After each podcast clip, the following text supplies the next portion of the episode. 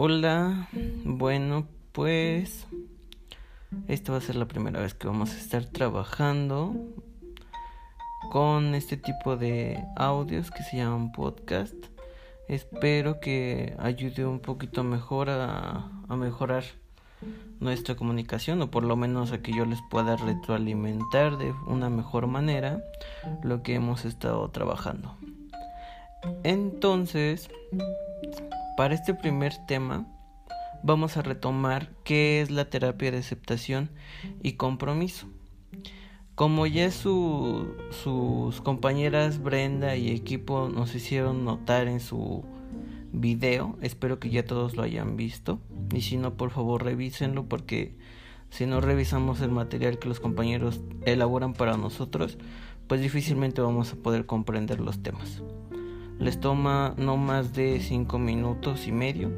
Entonces se los recomiendo muchísimo. Por favor revisen los videos que sus compañeros están preparando para nosotros. Entonces, como ya lo mencionaban, la terapia de aceptación y compromiso forma parte de las denominadas terapias de la tercera ola o de la tercera generación.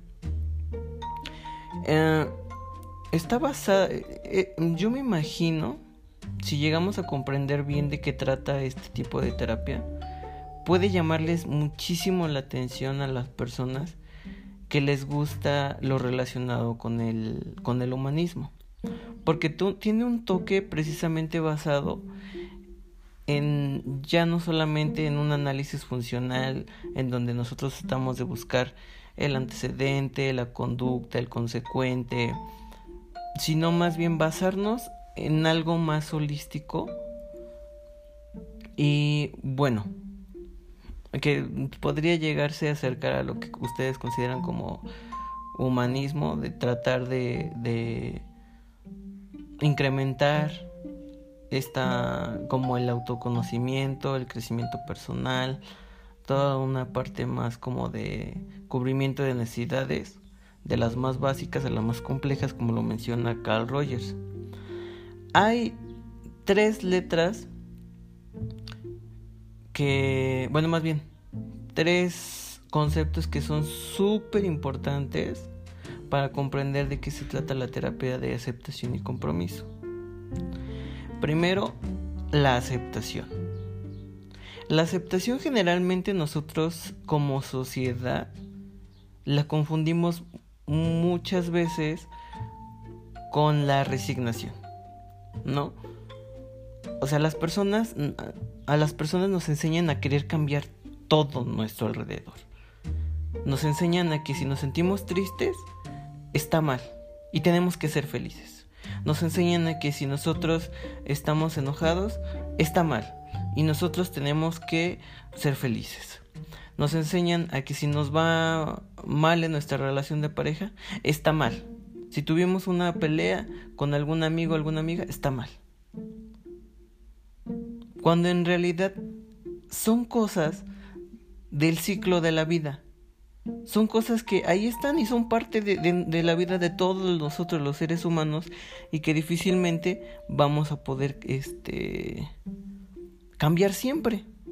Entonces, bajo este concepto, la aceptación se trata no de, de resignarte, sino de asumir que tú eres un ser humano como cualquier otra persona y que puedes sentir ese enojo, esa tristeza, pero no quedarte ahí. No, sea, no resignarte. Por ejemplo, pasa muchísimo con las personas que tienen diagnósticos fuertes. Se trabaja muchísimo con, con ese tipo de, personas. Por ejemplo, con reciente diagnóstico de cáncer de mama tenemos una mujer que se acaba de diagnosticar con cáncer de mama. Una cosa es la resignación, tengo cáncer de mama, me voy a morir, no voy a hacer nada, ¿para qué me muevo? Ya, vivo mi vida, no me voy a tomar ningún medicamento, no voy a cuidar mi alimentación, me voy a morir y ya se acabó. Eso es la resignación. La aceptación es decir, ok, está bien, estoy triste, estoy sufriendo, estoy preocupada, tengo cáncer de mama. Pero ese cáncer de mama hay cosas que sí puedo cambiar y hay cosas que no puedo cambiar. ¿Qué es lo que sí está bajo de mi control? Pues tener una dieta balanceada, seguir las indicaciones del psicólogo, seguir las indicaciones del oncólogo.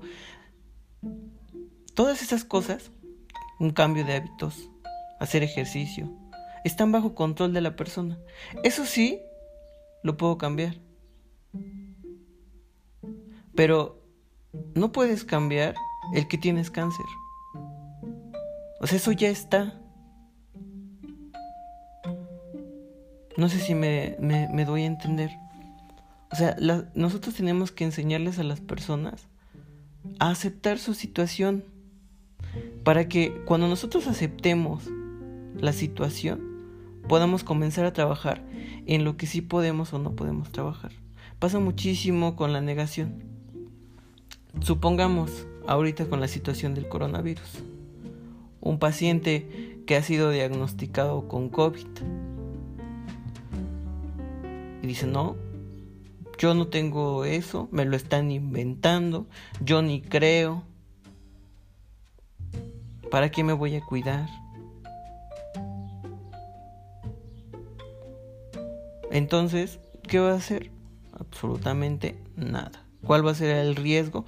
Altísimo, tanto para él como para las demás personas porque no está aceptando su situación ni su condición y está negando las emociones adyacentes que surgen como parte de ese diagnóstico.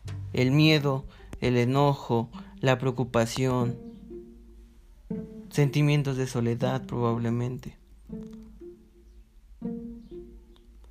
Entonces,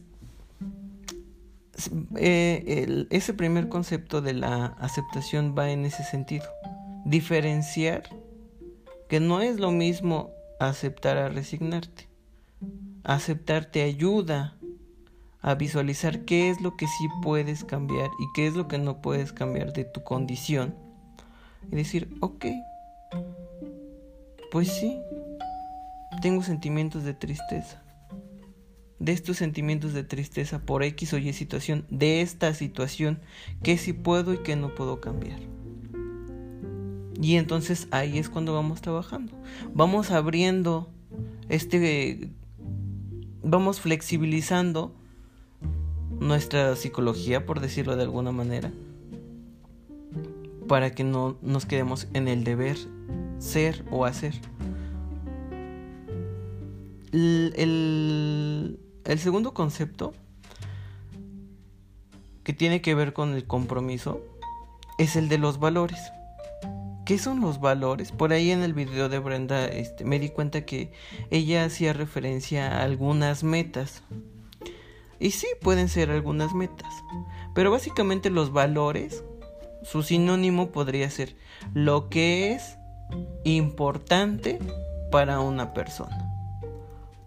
Por valores no nos, no nos referimos a, si yo soy respetuoso, honesto, amable, comprometido con, con mi trabajo. No, en este contexto los valores se refieren a las áreas en, que son importantes para mí. ¿Cuáles son los valores, por ejemplo, en mi caso, o en el caso de algunos de ustedes? Pues la relación de pareja, mi espiritualidad, ya sea religión, X o Y religión, mi relación con mi familia, mi relación con mis amigos de la escuela, mi relación con este con mis amigos de mi pueblo, mi salud física, mis actividades de ocio y de, esparcimiento, em, mi formación profesional, mi crecimiento académico. Todos esos aspectos importantes para mí se denominan valores. Ahora, la importancia de cada valor para cada persona va a ser obviamente diferente. Tal vez para mí, a mis 28 años, sea muchísimo más importante el desarrollo profesional que para un adolescente de 15 años. Que va a decir, no, pues lo importante para mí, mi valor más importante que yo tengo, pues es mi relación con mi pareja, ¿no? Y así tengan 15 días de haber iniciado su relación amorosa, para ellos ese valor es lo más importante. Entonces va a ir cambiando el número de valores o de aspectos importantes para una persona dependiendo tanto de su ciclo vital como de qué es lo que haya elegido. Entonces, hasta aquí llevamos dos conceptos. La aceptación, que no es lo mismo que resignación. Los valores, que es todos los aspectos importantes eh, para nosotros en nuestra vida. Y el último, el compromiso. El compromiso se refiere a la toma de acciones, al tomar decisiones y al establecer un plan de acción para que tú te, sientas mm, más congruente en tus, en tus comportamientos respecto a lo que te importa. O sea, que estés más comprometido. Por ejemplo, en mi caso, si yo digo que lo más importante para mí es mi crecimiento profesional, entonces mis acciones deben de estar encaminadas a sentirme más satisfecho cada vez en mi crecimiento profesional. Porque yo elegí que ese era mi valor personal más importante. Entonces mi satisfacción o mi nivel de satisfacción debe estar más elevada en esa área que por ejemplo en el de relaciones sociales. En mi caso es el que menos me, me interesa en, estos momentos de mi vida. En otros momentos sí me pudo haber interesado más. Pero ahorita parado en donde estoy no me interesa tanto las relaciones sociales, que si me voy a fiestas, que si me voy aquí, allá, en un antro, en una borrachera, este... No sé si me doy a entender. En ese sentido, mi nivel de satisfacción tendría que ser por lo menos igual o menor que en mi área de, formación profesional. Ahí es en donde nosotros vamos a empezar a ver la congruencia. Supongamos que tenemos un paciente, varón, 35 años, llega a terapia porque está sufriendo emocionalmente, ¿no? X o Y razón. Y entonces nosotros empezamos a evaluar, bueno, ¿cuáles son tus valores? ¿Cuáles son las áreas que a ti te importan? No, pues me importan tres. Ok, menciónamelas por orden de importancia, de la más importante a la menos importante. No, pues primero me importa mi familia, después mi trabajo y hasta el último mi salud física. Y entonces le preguntas, ok, de esas tres áreas, en una escala del 1 al 10, donde 0 es del, donde el 1 al 10, donde el 1 es lo mínimo y 10 es lo máximo, ¿qué tan satisfecho te sientes en esa área? Y resulta que la primera área, que es la de la familia, es en donde se siente menos satisfecho. Entonces ahí estamos observando una incongruencia entre el valor que eligió esa persona y las acciones que está tomando para incrementar su satisfacción en esa área o en ese valor.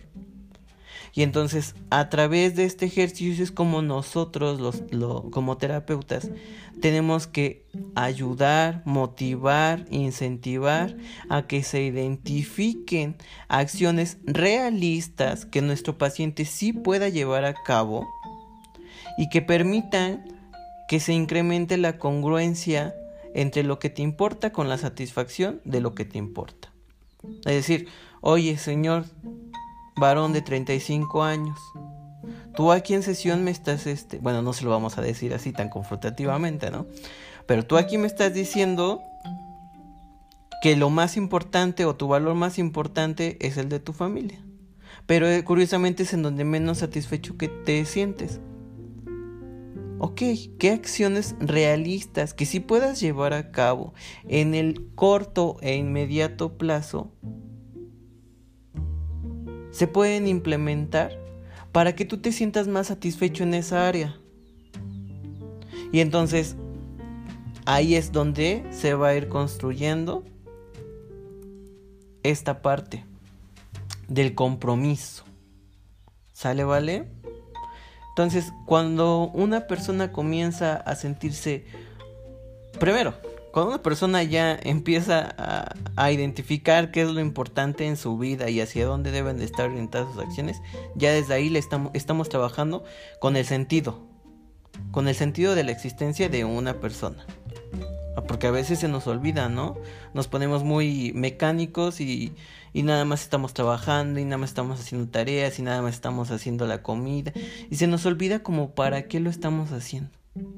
Se nos olvida qué es lo que nosotros identificamos como que es importante y entonces empezamos a ser autómatas y ya no vamos trabajando en nuestras acciones orientadas a lo que nos importa.